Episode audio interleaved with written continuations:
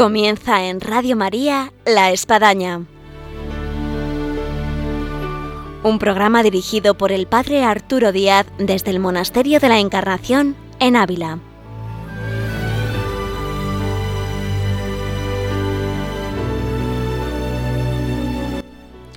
Hola, muy buenos días. Les habla el Padre Arturo Díaz. Bienvenidos a La Espadaña. El programa de La Espadaña de hoy va a tocar un tema de sumo interés y es las misiones.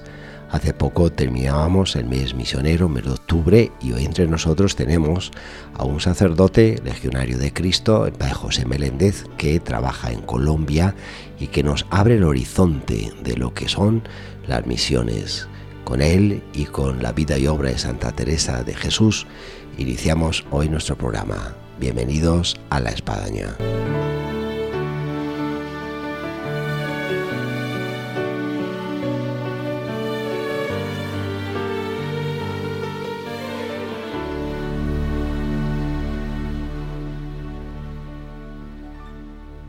Muy buenos días, Padre José. Hola, buenos días. Tengo el gusto de presentarles al Padre José Meléndez de los Padres Legionarios de Cristo, natural de Ávila, que se encuentra aquí, en esta ciudad, de visita familiar y queríamos aprovechar su paso aquí por Ávila, por el Monasterio de la Encarnación, para poder tratar un tema muy interesante que es el tema de las misiones y que de manera especial pues ha abordado durante todo el mes de octubre en todos nuestros grupos, iglesias, sobre todo con la campaña y la colecta del Domun. Padre José, bienvenido a La Espadaña aquí en Radio María. Muy buenos días. Un gusto tenerle. Eh, no sé si quiere decir algo más. No hemos dicho dónde trabaja. Bueno, ahora estoy trabajando en Colombia, en el seminario menor que, tienen, que tenemos allá en Río Negro, Antioquia. Y eh, pues estoy aquí de visita porque tuve que ir a Roma, entonces, pues bueno, pasamos por la tierra a saludar a los familiares. Eh, hablando de la tierra, padre José, usted que es aquí de Ávila, de esta ciudad amurallada, eh, siempre uno ha pensado cuando tenía la idea de ser misionero el tener que dejar eh, la propia patria, los familiares, los amigos, las posibilidades, en definitiva, de vivir de una forma más radical eh, la invitación de Jesús a dejarlo todo. Usted que pues la ha dejado todo en este sentido, eh, ¿qué, ¿qué, supuso para usted salir de la propia patria, ir a tierras lejanas, desconocidas, cuando está así el avión por despegar y uno dice, bueno, sabe Dios cuándo regresaré de vuelta a España? Bueno, yo salí de España, de, de Ávila, mejor dicho, de mi casa, cuando tenía 10 años. Entonces eso fue una salida con anestesia, o sea, no se sintió nada. fue otro tipo de vuelo. Sí, me fui de, de, del Instituto Cervantes, donde estábamos estudiando, me fui a Ontaneda, al seminario menor, y uno sale, pues ya sabiendo, o pues con la condición que tiene un niño, de que ya no va a volver a su casa, porque se supone que uno va a ser sacerdote y se va a ir por todo el mundo a predicar el Evangelio. Sí. Y de hecho se cumplió, ¿verdad? aunque en muchos no se cumple, porque los seminaristas, eh, cuando uno entra de seminarista menor, pues eh, muchos no perseveran. Pero pues en mi caso y en el caso de otros cuatro o cinco compañeros, pues sí se cumplió. Sí. Y bueno, pues eh, se comienza a sentir cuando uno es un poco más grande. Cuando salí de, España hacia Roma, ese sí se siente un poquito de, bueno, ya uno dejó su tierra, ya cuando va a visitar, cuando regresa, ve las cosas un poquito más cambiadas. Cuando salí hacia México, eh, pues también después ya las, las, veces que he regresado, pues lógico que se ve eh, las personas, las casas, eh, la ciudad distinta, como pues un poco alejada ahí en el tiempo y en el espacio. Hay una figura eh, en la vida de Santa Teresa muy importante que será eh, un padre misionero precisamente, el padre franciscano, el padre Maldonado, que cuando Santa Teresa estaba en los inicios de la reforma en el convento de San José, eh, hace una visita ahí al convento y hablándole de la situación en la cual se estaba viviendo en el Nuevo Mundo, Santa Teresa, ella mismo nos lo narra, sale con lágrimas en los ojos y se va a una ermita a rezar por, por todas esas almas que se están perdiendo y por la labor de los misioneros. Eh, Santa Teresa va a infundir este espíritu misionero en la Reforma, en sus hijas espirituales, en las Carmelitas, al punto que tenemos una de las máximas figuras en el ámbito de las misiones, que va a ser nada más y nada menos que la patrona de las misiones, Santa Teresita del Niño Jesús. Así que pues podemos sentir que aunque estamos aquí en Monasterio de Encarnación y viven en, una clausura, tienen una dimensión muy grande de todos los que están por ahí en, tierras de misión. Y en este aspecto, cuando uno ha dado el salto, Padre José, y en el caso suyo, que, en este está en Colombia, eh, ¿cómo se ha sentido acogido? Porque atrás queda, no cabe duda, bueno, eh, lo, que uno deja, pero bueno, ¿y por delante qué? Bueno, por delante, eh, la acogida que uno espera, digamos, no se la puede soñar. O sea, de hecho, te acogen muy bien. Yo estuve en México, la primera vez que salí de España, fui a México. la segunda vez me tocó ir a Colombia y pues la, la verdad es que los latinoamericanos eh, te acogen muy bien. Para ellos, eh, tú eres el ser sacerdote es una figura de respeto. ¿Cuánto tiempo lleva en Colombia? En Colombia llevo 20 años, o sea, voy a cumplir 20 años. En México estuve 6 años. Y eh, ya, ya, he hecho las bodas de plata. Pues que supone no las cuento, pero por ahí vamos. 26 años en estar, en estar en tierra de misión, en el otro lado del charco. Así es, sí.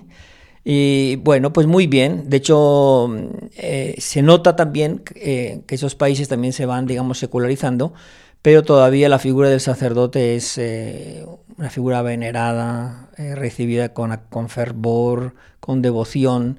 Y el solo, la sola presencia del sacerdote, pues casi, casi digamos que hace milagros. O sea, es una cosa maravillosa. De estos milagros, en estas tierras, uno capta rápidamente las necesidades que hay en su entorno. Se encuentra a lo mejor con niños de la calle, eh, se encuentra con familias desestructuradas, con problemas de, alcohol, eh, con corrupción, eh, con falta de, iglesias, de todas estas necesidades que, destacaría. Bueno, la gente es eh, en ese sentido muy, está muy, muy receptiva y, acoge con mucho fervor al sacerdote, pero ciertamente que sí, las necesidades de estas personas son muy grandes. Eh, en primer lugar, pues porque sus condiciones eh, de pobreza o de miseria son muy grandes.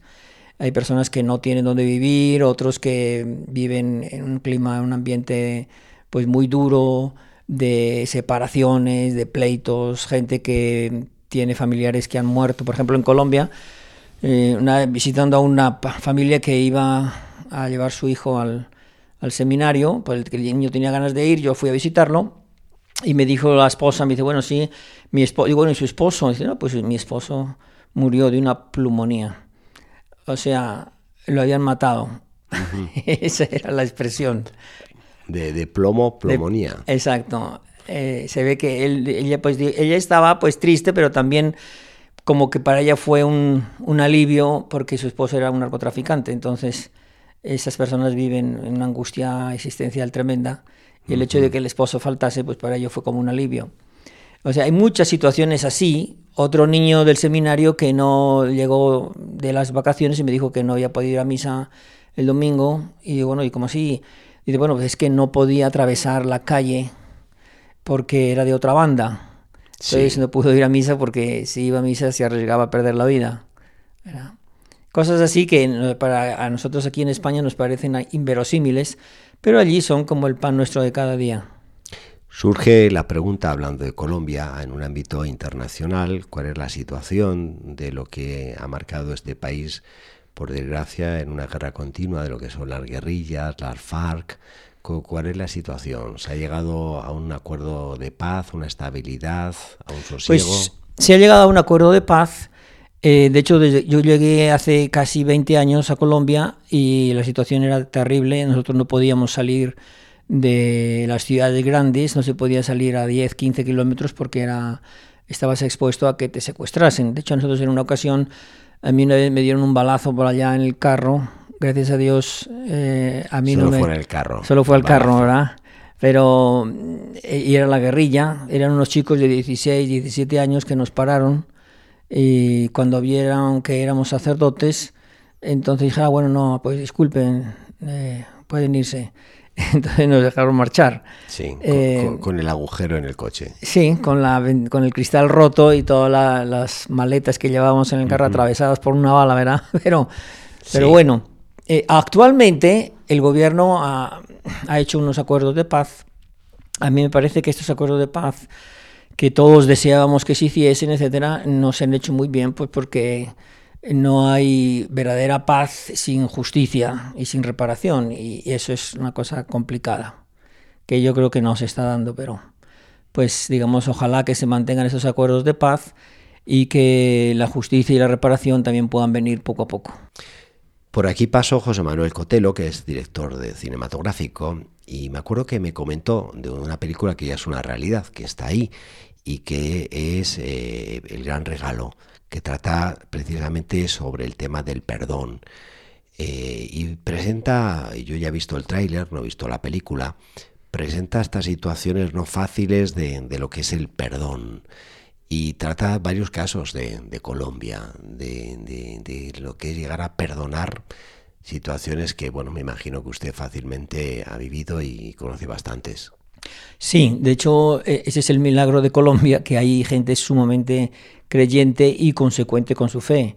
Y encuentras personas que han pasado por situaciones terribles y que ofrecen el perdón. Yo me acuerdo de un señor que mataron, eh, me tocó ir a su entierro, lo mataron por robarle un coche y en, el, en la ceremonia del entierro es, uno de sus hermanos se puso de pie y dijo, bueno, nosotros perdonamos de corazón al que asesinó a nuestro hermano. Eso es una cosa difícil de, de asumir y este señor con toda naturalidad y con, pues, con toda la conciencia de cristiano lo, lo asumió y lo expresó dando testimonio de su coherencia con el Evangelio. Lo que hace realmente vivir el Evangelio, en este sentido, esta radicalidad de saber lo que es eh, el, el perdón y, y vivir lo que rezamos en el Padre Nuestro. Vamos a escuchar una música que nos lleva a la misión. Eh, es una película también, se llama La Misión, donde hay una música de Morricone preciosa que yo creo que nos ha marcado a muchos y nos ha trasladado a esas tierras de misiones. Eh, y con esta música que nos ambienta en este tema de la misión que estamos tratando en la espadaña, eh, regresamos.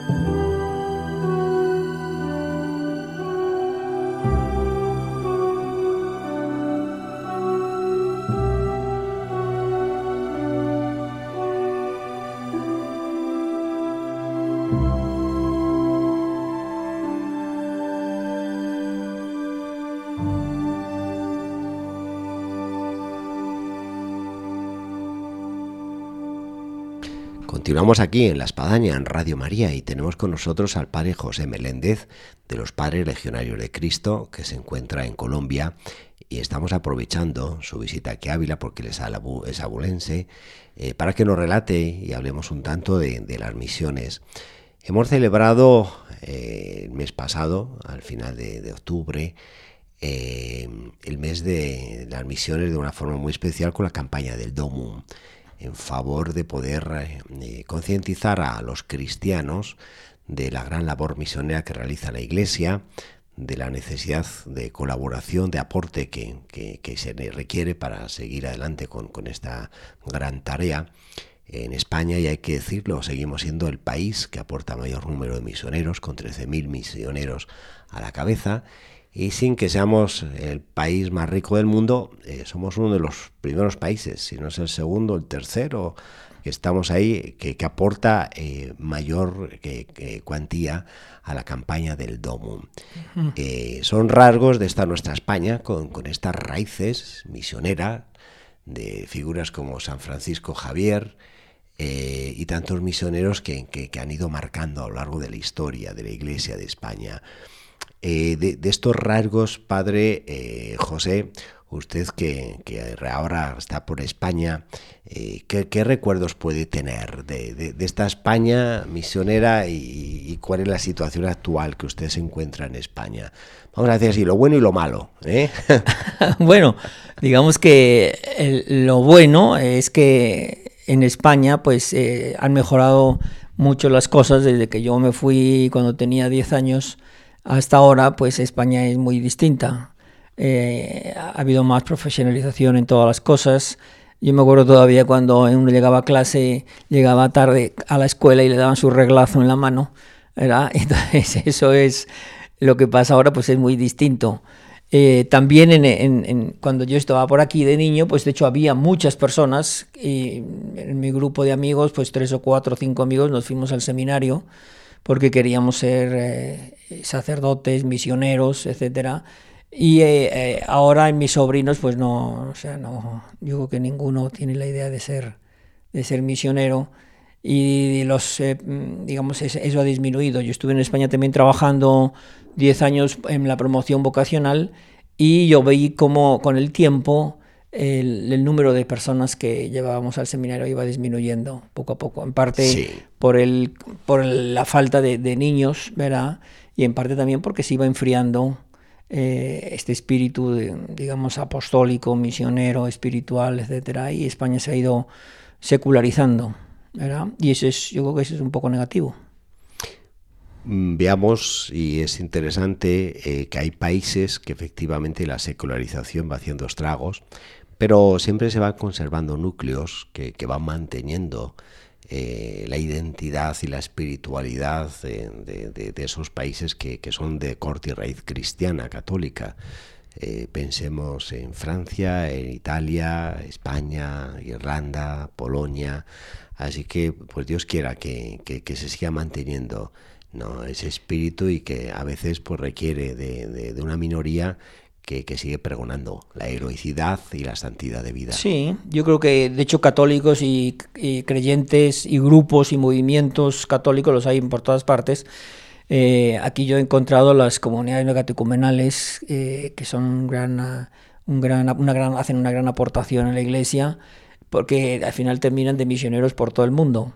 ¿verdad? Y también en, en Colombia, por ejemplo, hay también grupos de lazos de amor mariano y otros grupos que se denominan eh, retiros de Maús, etcétera, donde se ve que el Espíritu Santo encuentra siempre nuevas cosas y nuevas formas de traer la luz del Evangelio y la llama del Espíritu a la sociedad. ¿Cuál es su labor? Pues estamos hablando de su trabajo de alguna forma en Colombia. Eh, ¿Qué es lo que realiza usted como legionario de Cristo ahí en tierras colombianas? Bueno, yo estuve trabajando eh, los 18 años pasados buscando las vocaciones. ¿Y, había vocaciones? Y había, ah, hay muchas vocaciones, sí. Todavía el, el, ser sacerdote allí es un, es un valor, ¿no? Ciertamente eh, está, digamos, en, a la baja, porque poco a poco también hay menos niños y también eh, la secularización va avanzando, pero el ser sacerdote es, es, un, es un plus. Y en el seminario, nosotros tenemos un seminario menor eh, y un noviciado en Río Negro, Antioquia, y ahí hay unos 50 seminaristas menores y unos 20 novicios. ¿verdad? Y mi trabajo ahora es el, el, rector del seminario. Nada más y nada menos. Nada más y nada menos. así es. Que se supone que el, el, el, rector, pues el que se preocupa un poquito como padre de todos esos, esos grupos de niños y de jóvenes para que encuentren el, pues su vocación, porque el seminario menor es justamente para descubrir la vocación y eh, encaminarlos en, pues, en la vida de, santidad y de, y de espiritualidad que, que, se requiere que cualquier sacerdote de la Iglesia Católica.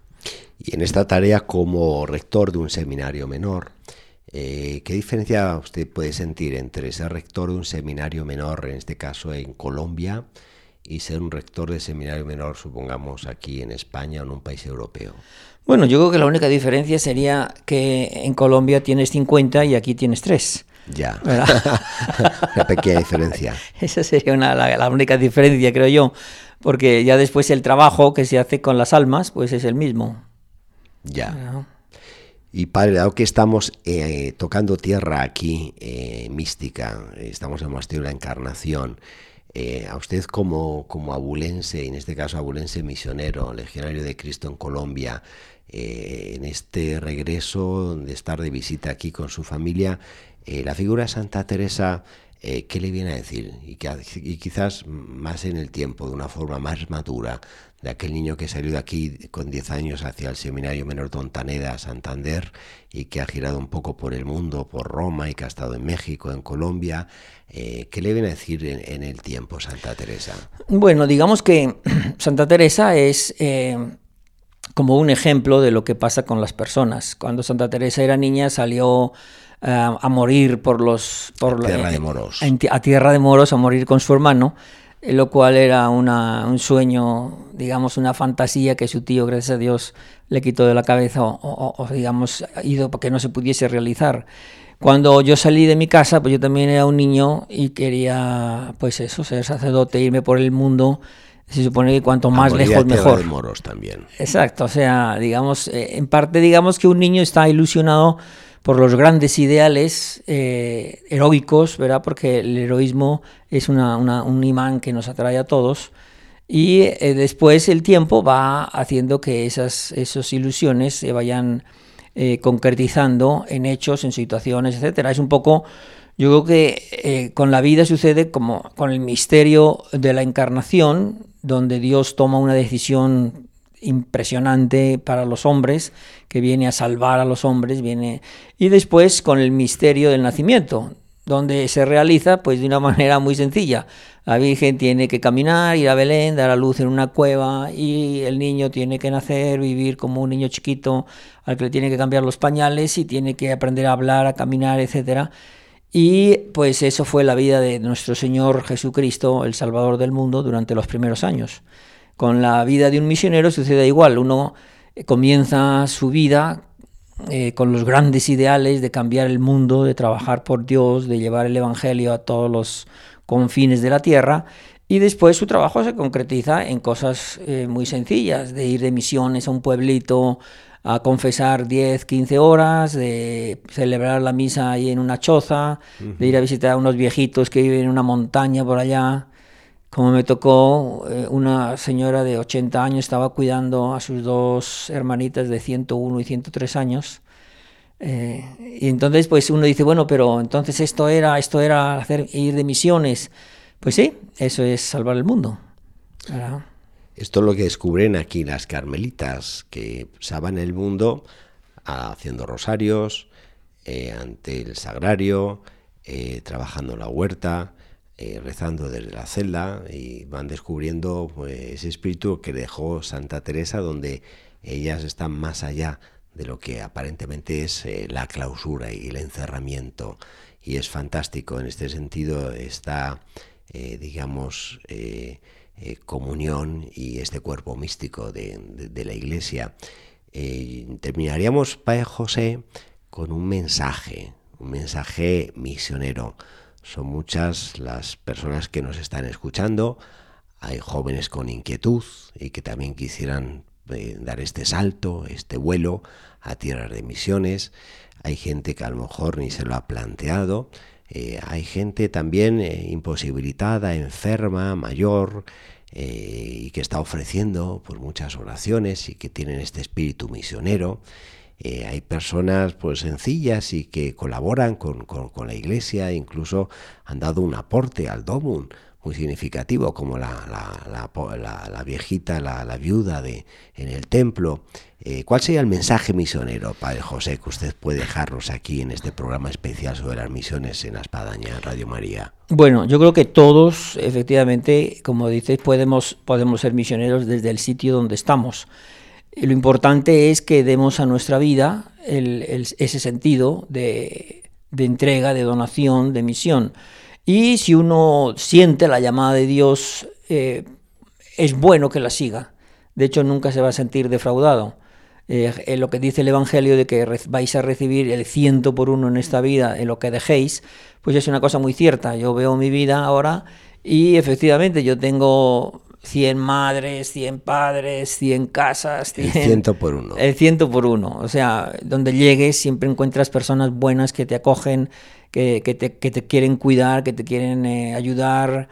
Y eh, la satisfacción que uno siente cuando descubre que, como ha pasado ya muchas veces, que dicen, bueno, padre, gracias, yo, uy, estuve en el seminario y la, eso fue para mí una un cambio decisivo en mi vida. Eh, yo conocí a Dios, me encontré con Él, mi vida ha cambiado.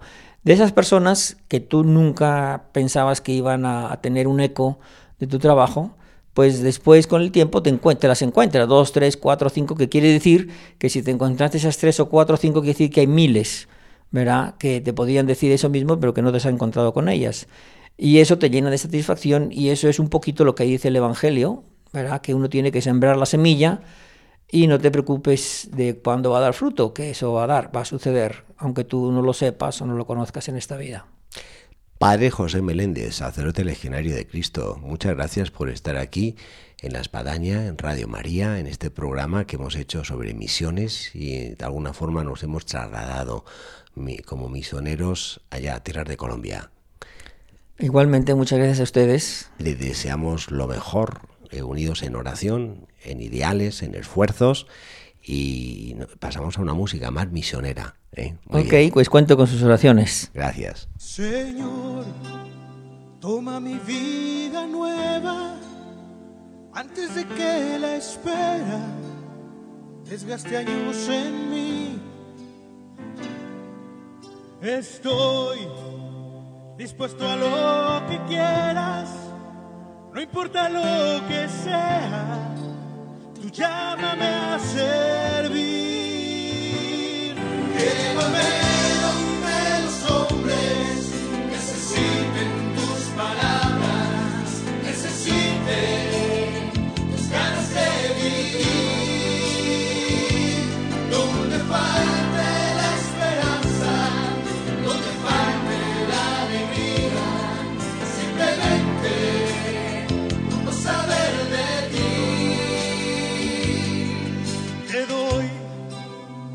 Corazón sincero para gritar sin miedo lo hermoso que es tu amor.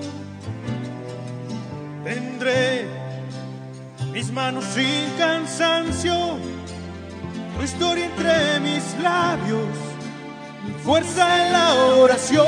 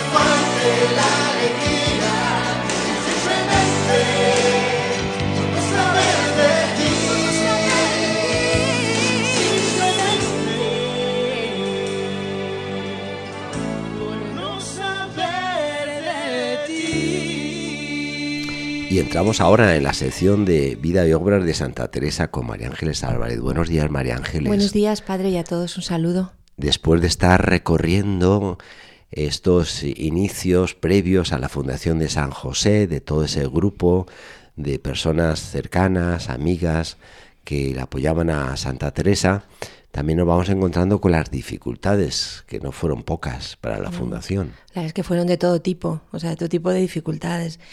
Lo que impresiona al ir leyendo esto es cómo el Señor la iba ayudando y cómo él iba oyendo la voz del Señor, ella lo iba oyendo profundamente y una voz que, como vamos a ver en el programa de hoy, era una voz práctica también, en el que le iba diciendo, Teresa, esto es lo que puedes hacer, esto te vendría bien hacer. Es decir, cosas prácticas de la vida, no solamente el apoyo, como si dijéramos, espiritual profundo, sino también el apoyo práctico. Como vimos en el programa anterior, ella había sufrido porque el día de Navidad había ido a confesarse, bueno, y el confesor pues la había tratado, no la quiso, no la quiso confesar y aquello a ella la la hizo muchísimo, muchísimo dolor, pero oyó la voz del Señor que la dijo, esta cosa práctica que decíamos, ¿no? Calla de momento hasta que sea el tiempo de tornar a ello. Es decir, déjalo de momento, no te, no te preocupes. Y así fue como, como lo hizo. Así terminaba este año mm, tan lleno de, de gracias y de, y de cosas que hemos visto el año 1560. Es decir, un año muy importante. Y bueno, pues eh, habíamos visto cómo las voces del Señor se iban eh, sucediendo, cómo incluso le había dicho que, mm, que no se preocupara, que todo aquello acabaría y que ella, lo vimos en el programa anterior, y que ella pensaba que le estaba diciendo que se iba a morir. Decir, bueno, mira, ya se acaba todo en el sentido de que te mueres y no todo lo contrario, sino que no te fatigues, Teresa, confía en mí, que todo esto va a salir adelante. Pero bueno, todo empezó un poco a cambiar. En abril del año 1561, pues cambió el rector de la Compañía de Jesús y al llegar allí, pues que es el padre Gaspar de Salazar, pues quiso saber quién era esta monja tan que hacía tantas tan cosas, famosa. que era tan famosa. Y empezó pues un poco a recabar información sobre, podríamos decir, sobre el caso Teresa. Es decir, bueno, vamos a ver eh, quién es, ¿no? Este padre que, que, bueno, luego fue pues un gran amigo de la santa y que ella le consideraba mucho, en fin, una, una persona muy interesante. Eh, luego en el, en el epistolario de, de la santa, como vamos a ver, eh, ella sabemos que hablaba de las personas de manera cifrada, porque como era muy inteligente, pues pensaba que sus cartas podían ser confiscadas. Entonces, a este padre, padre Gaspar de Salazar, cuando se refería a él, pues le llamaba o Carillo o Esperanza. Ya. Es, es decir, para ellas era una cosa un cifrada que tenía, unos seudónimos que tenía Sí. especialmente con el padre Gracián. Bueno, pues eh, Teresa entendió, como digo, las, las, las voces del, del, Señor, ¿no? Y sobre todo cuando habló con este padre, eh, Daza, pues este padre Salazar, eh, Gaspar de Salazar, mmm, después de abrir su corazón con él y, y de dar cuenta con él de su conciencia, pues salió con una grandísima suavidad del confesionario y como ella misma nos dice en el libro de la vida 33, dice así, fue un gozo espiritual y un entender mi alma que aquella alma la había de entender y que se conformaba con ella es decir, que se habían entendido, es decir, que nuevamente había encontrado otro padre en el que poder descansar toda, toda su obra y que la ayudara. Y eh, Teresa entendió otras, otras voces del Señor. Aquí vamos a ver otra cosa de estas prácticas, como comentábamos, ¿no? Eh, el Señor le dijo a Teresa una cosa muy práctica. Le dijo, di al confesor, que en este caso era el padre Baltasar Álvarez, el suyo, que tenga mañana su meditación sobre el verso, eh, que es el Salmo 92, qué grandes son tus obras, Señor. Eh, y así lo hizo Teresa. Es decir, que vamos a leer este salmo tan bonito que todos conocemos, ¿no? Este es un salmo, un cántico que se suele cantar los sábados, ¿no? Que dice, es bueno dar gracias al Señor y cantar tu nombre, oh Dios altísimo, publicar tu amor por la mañana y tu lealtad a lo largo de la noche, con el laúd y con el arpa y al son de la cítara, porque tú me alegras, Señor, con tus acciones. Esto no lo entiende el hombre estúpido y el insensato no entiende nada. Esto decía el Salmo. Salmo 92. Entonces Teresa hizo lo que el Señor le hizo, le dijo, lo escribió en un papel y se lo dio a su confesor. Pues me imagino. Medite con esto, padre. ¿Cómo meditaría el padre Baltasar Álvarez? Y entonces, ¿esto qué, qué, podemos nosotros pensar de esto? ¿Qué podemos meditar con todo esto? Primero, em, a mí me impresiona ¿no? la fe de, la santa eh, sobre el verdadero sentir de la palabra de Dios. Es decir, que en los salmos está la palabra de Dios y es que está viva. Si el Señor le dice esto, eh, pues tiene que hacerlo. Pero es que además lo que dice la palabra de Dios es palabra de Dios viva. Ella nos lo dice claramente, ¿no? Como vemos en su vida, con, toda esta, siempre el Evangelio, ¿no? Detrás y detrás de todo. Y sobre todo por, por ese impulso imparable de comunicarlo. Es decir, que, que tenía que decirlo. Y entonces este tenía que decirle al Padre, mire, no es solo cosa mía, sino que es palabra de Dios. Y solo tenemos bueno, pues que cantarle y adorarle y, ser crédulos en lo, que, en lo que Él nos va diciendo, ¿no? Es decir, creer que el Señor nos habla y que nos levanta y que nos ayuda incluso en las dificultades y cuando, cuando estamos tristes, cuando nos vamos a dormir, en todo momento de nuestra vida. El padre Álvarez pues se convenció después de meditar este salmo no le quedaba otra casi, María Bueno, así cuando, cuando recemos con este salmo ya nos acordamos de la santa también. Vamos haciendo ahí, ay, este santo, este salmo le, le, fue muy importante en la vida de la santa y de sus padres, ¿no? Este salmo tan bonito. Y, entonces, pues, pues poco a poco le, le, abrió el corazón y le dio la licencia que necesitaba, ¿no? Le, le, dijo, bueno, pues sale, tire para adelante, madre, que veo que todo esto es obra del Señor. Impresiona, María Ángeles, las mociones que Santa Teresa tenía, donde con tanta claridad resonaba la voz del Señor, eh, se le abrían los caminos a través de, de, la, de los ojos del alma y lo transmitían las personas y no cabe duda que, que claro, se adherían a lo que Santa Teresa les venía a proponer en esa eh, seguridad que ella podría mostrar. Y sobre todo el, esta, esta imagen de la Santa como lectora de la palabra viva del Señor, casi, o sea, creyéndoselo profundamente, sabiendo que estaba dirigiendo su vida, ¿no? Esto quizás es una gran reflexión para todos nosotros los cristianos, ¿no? Acercarnos siempre a la palabra de Dios de cada día como algo vivo en nuestra vida, que el Señor nos dice, ¿no? Y que nos ayuda en muchas cosas. Esto la Santa nos da una lección grandísima y preciosa. Y luego en los silencios de nuestra oración, cómo tenemos que hacer resonar la, la voz de Dios que, que, que nos viene, nos viene a decir lo que debemos de hacer, lo que debemos de actuar, y, pero es necesario ese silencio en la oración que, que, nos eh, pone la escucha de la palabra del Señor. meditarla, como es, mira, lo mismo que le decía al Señor, ¿no? Que medite con esto, es decir, que meditemos con su palabra. Así que si alguien necesita hacer grandes obras, que no deje de leer, meditar y cantar el Salmo 92. Sí, acordarse de este momento de la Santa y que tanta energía le dio y tanta buena suerte. Bueno, ya tenía la licencia para fundar, que cómo actuó la santa. Bueno, pues actuó como era ella, con, con astucia, con inteligencia. Dijo, sí, voy a llevar adelante todo esto, pero lo voy a llevar en secreto. Sí. Un poco, lo que pueda en secreto, porque la ciudad está muy pendiente de mí, porque hay mucho revuelo. Entonces hizo venir a su hermana Juana de Ahumada, que vivía en Alma de Tormes, y a su marido Juan de Ovalle, para que intentaran comprar una casa como que era para ellos. Una manera así de proceder como inteligente, ¿no? Nos referimos otra vez a una película que siempre estamos haciendo referencia a alguna forma de la serie televisiva de televisión española de Conchita Velasco que hace Santa Teresa, porque también eh, pone en escena eh, este mm, momento que, Santa, eh, que está aquí refiriendo de Santa Teresa María Ángeles, como su, su, eh, el marido de Juana pues se mete ahí a comprar una casa y se pone también como el maestro de obra para reformar esa supuesta casa que va a ser un convento. Y no cabe duda que los vecinos de alrededor pues quedan un tanto perplejos de, de, una serie de obras que, bueno, pues este hombre va a vivir ahí para que tanta reforma y tanta cosa, ¿no? lo que no saben lo que va a venir dentro de la casa. Claro. Esto lo tenemos recogido en, en, en el proceso de, Al, en, de Alba, en las palabras de Beatriz de Jesús. Lo voy a leer un poco, ¿no? Dice así.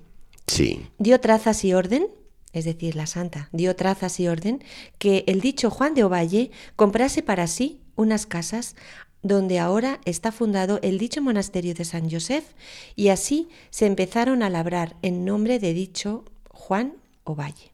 Es decir, que se empezó a hacer eh, por, este, este cuñado de la santa, era el que bueno, pues empezó a llevar las, las obras.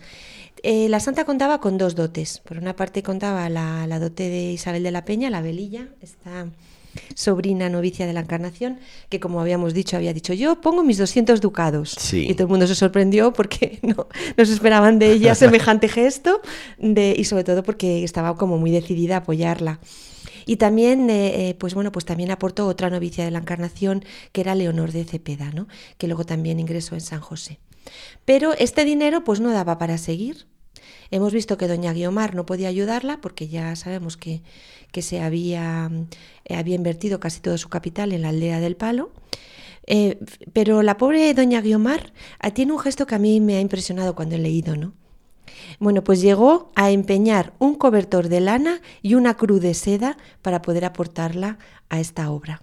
Es decir, no tengo uh -huh. nada, pero yo te apoyo como amiga que soy. Y es que un cobertor, un cobertor de lana y una cruz de seda. Es decir, lo, mis cosas personales ya te, lo que sea, aunque sea un poco. ¿Cuántos ducados serían? Sí, yo, yo, creo que no serían muchos ducados. Poco, es poco. Pero vamos, no. es el apoyo como moral. Sí, sin duda. Es, es, el apoyo moral. Es decir, te voy a dar lo que tengo, o sea, eh, todo lo que yo tenga. No, es no la tengo limosna más, pues de la pobre viuda que entra en el templo y Jesús la ensalza porque echa nada, unas moneditas. Eh, entonces, bueno, pues cuando tenía, la situación estaba muy oscura, eh, y, y, realmente se necesitaba eh, más, más ducados, aunque se ajustó todo lo que se pudo el precio. Y bueno, pues aquí nuevamente la santa tuvo suerte, ¿no? porque le llegaron al día siguiente 200 ducados de su hermano don Lorenzo de Cepeda desde Perú. Uh -huh. Como sabemos que ayudó tanto, ¿no? Don Lorenzo y si alguien viene al convento San José y entra a la iglesia, hay precisamente una capilla lateral eh, dedicada a San Lorenzo y donde está enterrado su hermano Lorenzo como eh, fundador de, de, de, del convento, de la iglesia. Sí, como ayudó en este momento sí, nuevamente difícil y, uh -huh. bueno, y, y, bueno, de ahora en adelante, como ayuda a su hermana en todo, ¿no? mm. en toda esta sí. fundación. Era una casa muy pequeña, ¿no? Y, y como nos, no, esto nos lo cuenta la santa, que ahora lo voy a leer, pero como el Señor la animaba, ¿no? Y el Señor la animaba a Teresa a ir. El uh -huh. Señor la decía, ella lo oía claramente que le decía, entra ahí como puedas, o sea, tú entra aunque sí. sea pequeña. Así lo dice ella en el libro de la vida, en el capítulo 33. Ya te he dicho que entres como pudieres. Oh codicia del género humano, que aún tierra piensas que te ha de faltar. ¿Cuántas veces dormí yo al sereno por no tener a dónde meterme? Uh -huh. Esto también es otra cosa que se oye muchas veces en los Carmelos cuando hablamos con las hermanas, padre. Sí, sí, sí. Es decir, ¿cómo nos vamos a quejar nosotros, eh, nosotras en este caso, de la pobreza y de todo lo que pasamos eh, si, no, si, el Señor muchas veces no tuvo dónde dormir y durmió al sereno? ¿no? Es esta, este mismo pensamiento de la Santa, decir, bueno, entro aquí con pobreza en un sitio pequeño, completamente distinto a lo que parece ser que, que debía de ser un monasterio o un convento, uh -huh. pero bueno, el Señor también estuvo y vivió en pobreza. Hay un pasaje en el Evangelio de San Marcos que a mí me cautiva la, la, expresión, precisamente en la que tú estás hablando, María Ángeles, que dice que Jesús durmió al raso, al raso, ahí en el Monte de los Olivos, antes de la entrada a Jerusalén como peregrino. Y recuerdo que cuando estaba en Tierra Santa y estábamos en el Monte de los Olivos, era uno de los pasajes que yo leía y comentaba, de que Jesús durmió al raso. Eh, que, que, duro para el Hijo de Dios, eh, que eh, viene al mundo y duerme al raso y no cabe duda que los santos hasta imitaron estos aspectos eh, en la vida de Jesús de, dormir al raso. Pues esto seguramente la santa lo tenía también meditado y interiorizado, padre, y por eso a ella no, no le preocupaba que esto fuera pobre y que no tuvieran medios, en fin, que estuvieran podemos decir hoy en día un poco en precario. Sí. no le importaba, porque decía más en precario estuvo. Y vendrán momentos más duros. Eh, leí hace poco María Ángeles, estando en Mancera de abajo, cuando hemos hecho el Camino Santa Teresa, han puesto unos letreros muy, muy, muy bonitos y, y, con, unos textos que, que, te hace sentir pues lo que fue el paso ahí de los santos por Mancera de abajo. Y nos relata la secretaria que ayudaba a, Santa Teresa en todos estos viajes, Ana de San Bartolomé, la Beata, que en muchas ocasiones llegaban con los hábitos mojados y en casas que no había lumbre e incluso con goteras. Es para pensar el, dormir una persona con, una ropa mojada y sin poderte calentar y encima con una casa que, te están cayendo gotas. Vamos, yo, yo, yo lo pensaba, eh, cualquier persona hoy en día, vamos, acabaría con neumonía en una noche así, ¿no? Y cuántas noches que, que Santa Teresa en este recorrer España en las fundaciones debió pasar estas calamidades. Empezó aquí en San José ya a tener estas... Ah, exacto. Esto, pero ella lo interiorizó de esta manera y con esto fue como el motor para seguir adelante frente a las dificultades materiales de, de toda, su, de toda su vida. Y bueno, pues se decidió a comprarla. Eh, ella decía en la, en, la, en, una, en la segunda carta, dice, aunque pobre y chica, más lindas vistas tenía y campo. campo por delante. A mí me encanta la santa. Siempre tiene como esta parte positiva y alegre. Es decir, era linda, era pequeña y muy chica, pero tenía lindas vistas y tenía campo. tenía campo de vista. Exacto, fincas gratuitas alrededor, ¿no? Entonces las obras iban poco a poco comenzando. Y en este momento yo estaba también pensando esto, ¿no?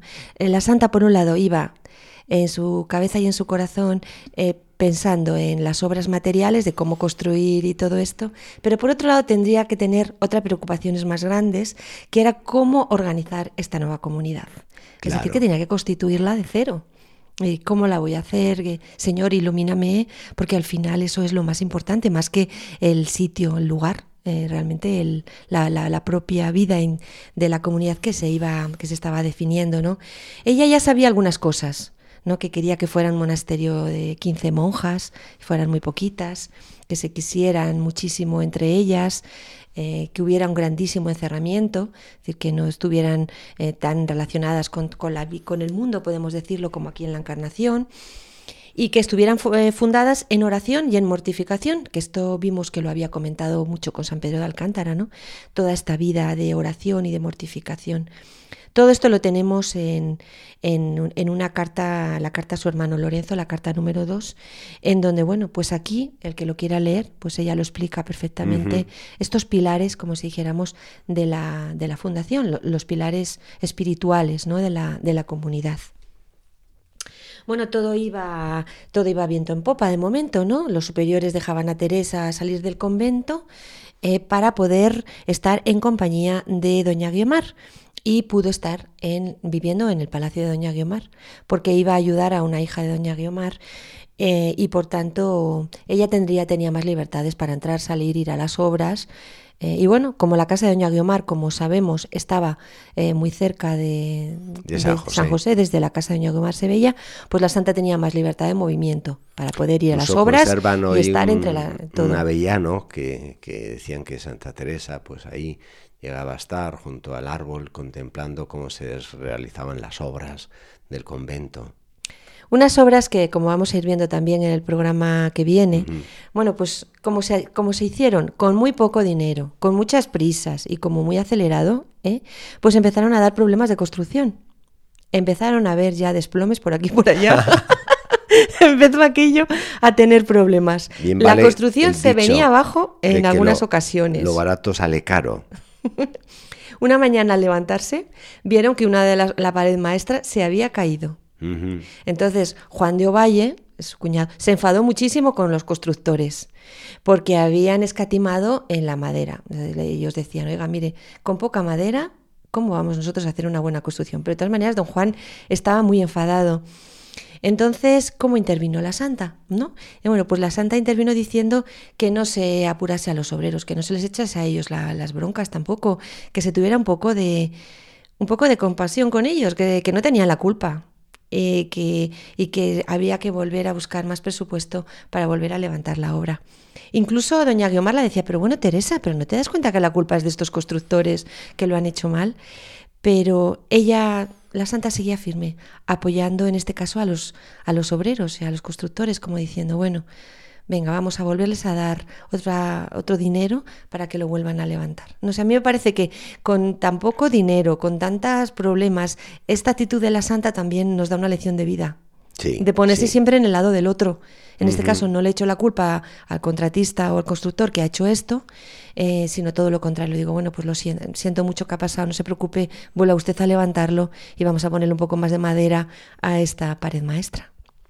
Muy bien, María Ángeles pues eh, llegamos al, final de la vida obra de Santa Teresa y yo diría que no se pierdan los oyentes de Radio María en la Espadaña en el próximo programa porque, porque estamos por eh, abrir ya casi la casa de San José con todo el problema que está suscitando su construcción. Sobre todo porque en este momento en la vida de la Santa van a ocurrir dos cosas muy, muy interesantes y muy, muy importantes. En las dos apariciones. La primera, la de Santa Clara, y vamos a hablar un poco de lo que eso supuso, y otra muy importante que es la aparición de Nuestra Señora, de la Virgen María, cómo se le apareció la Virgen junto con San José y cómo la coronaron con, un collar, eh, en un acto que a ella le, cambió por dentro el alma y que, bueno, como vamos a ver, fue uno de los cimientos de la fundación. Pues yo diría que no se lo pierdan. Próximo viernes en La Espadaña esta sección de vida y obras en la que vamos a ver todo esto eh, que aconteció en la vida de Santa sí, Teresa. Sí, vamos a meditar un poco también sobre la importancia de la Virgen María en el pensamiento, en la obra y la espiritualidad de la Santa. Muchas gracias, María Ángeles. Pues un saludo a todos y a seguir leyendo a la Santa. Seguimos. Y nosotros llegamos al final de este nuestro programa de la Espadaña, en este viernes, en el que en breve vamos a pasar al rezo del Ángelus. Y desde aquí, desde el Monasterio de la Encarnación de Ávila, eh, le mandamos nuestros saludos, nuestras oraciones y hasta el próximo viernes. Dios mediante. Gracias. Nada te espante, todo se pasa. Dios no se muda, la paciencia todo lo alcanza. Quien a Dios tiene nada le falta.